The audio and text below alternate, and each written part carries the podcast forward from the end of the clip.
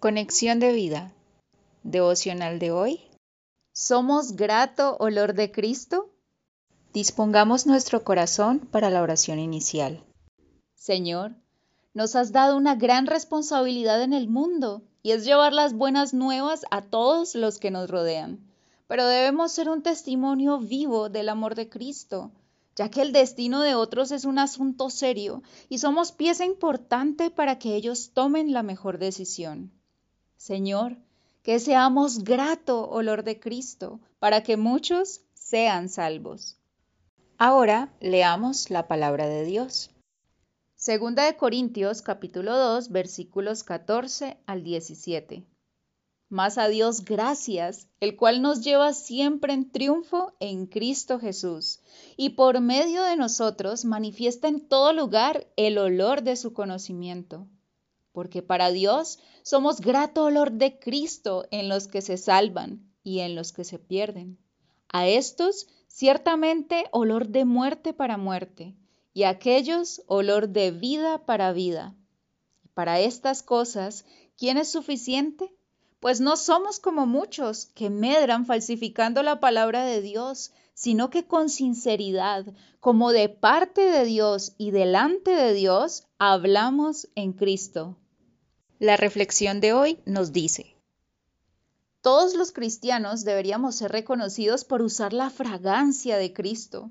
Ese perfume no se puede comprar en una vitrina de cosméticos, ni siquiera se puede embotellar y vender en las iglesias. Esta fragancia surge solamente de nuestra comunión íntima, personal y continua con Cristo. Esta debe desprender una influencia sobre los demás, de tal manera que si alguien se cruza con nosotros le dejemos una grata impresión, de modo que si andamos con Cristo, los demás sientan su presencia en nosotros. Nuestra suficiencia y capacidad viene solo de Cristo, por eso es necesario que menguemos para que Él crezca.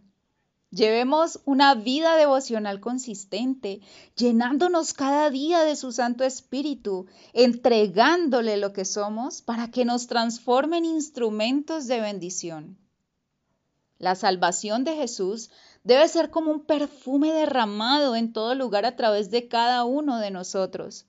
Lastimosamente para algunos, el Evangelio es olor de muerte, ya que lo rechazan. Para otros, el Evangelio es un olor de vida cuando lo aceptan. La obra del Señor es grande y no tenemos fuerza nosotros mismos en absoluto. Toda nuestra suficiencia viene de Dios.